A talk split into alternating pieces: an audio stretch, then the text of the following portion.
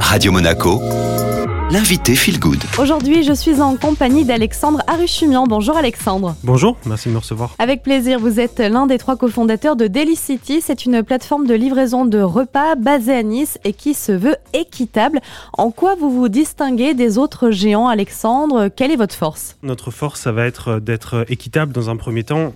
On essaie de faire en sorte finalement de remettre les morceaux dans l'ordre. C'est pas normal qu'une plateforme gagne plus d'argent qu'un cuisinier qui cuisine et qu'un livreur qui pédale. Euh, nous, on part simplement du principe qu'avec la technologie comme support, les restaurants peuvent faire de la livraison euh, de manière complètement indépendante et euh, en gagnant de l'argent. Quand vous dites équitable, Alexandre, est-ce que votre volonté, euh, c'est que les trois parties soient gagnant-gagnant, c'est-à-dire le livreur, le restaurateur, mais aussi le client en bout de chaîne? Il faut savoir que les plateformes habituelles prennent jusqu'à 50% de l'addition, ce qui est énorme. Et pour contrer ça, les restaurateurs sont obligés d'augmenter leur prix. À côté de ça, les plateformes de livraison sous-payent les livreurs. Et en fait, nous, on est parti du constat inverse. Le restaurateur peut garder ses prix, en tout cas peut décider d'augmenter ou pas ses prix pour participer à la livraison. Et on oblige finalement euh, le prix de la livraison à être à un certain montant pour que ce montant soit euh, raisonnable et équitable pour le livreur. Et en fait, à la fin, on se rend compte que l'addition est en général beaucoup moins salée. Oui, en fait, une différence beaucoup moins grande. Donc, si on était euh, en train de consommer le repas sur place ou alors à domicile, Comment vous faites pour euh, calculer le prix euh, de la livraison, pour rémunérer les livreurs? Il y a une échelle, comment ça se déroule?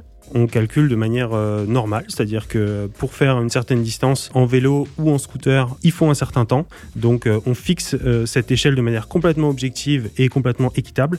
Et après, le restaurant a le choix de diviser ce montant finalement, soit de le prendre à sa charge entièrement, ou alors de le diviser entre le restaurant et le client final. Après, l'intérêt aussi, c'est de se dire qu'un restaurant a le choix de sa distance de livraison. Et donc il y a certains restaurants qui décident de livrer jusqu'à 15 km, et ce qui permet finalement à des habitants qui sont dans des endroits où il n'y a pas vraiment de livraison d'avoir des alternatives et d'avoir du choix et d'avoir des bons restaurants. Daily City a tout juste un an, joyeux anniversaire. Quels sont les projets Une envie de s'étendre, peut-être déjà sur la côte d'Azur, plus loin au national aussi?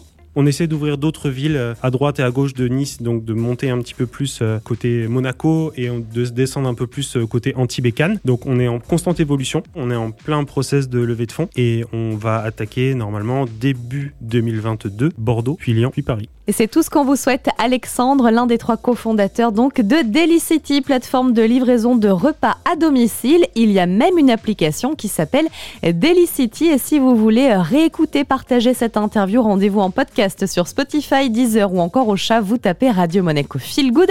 Et on continue maintenant avec la musique.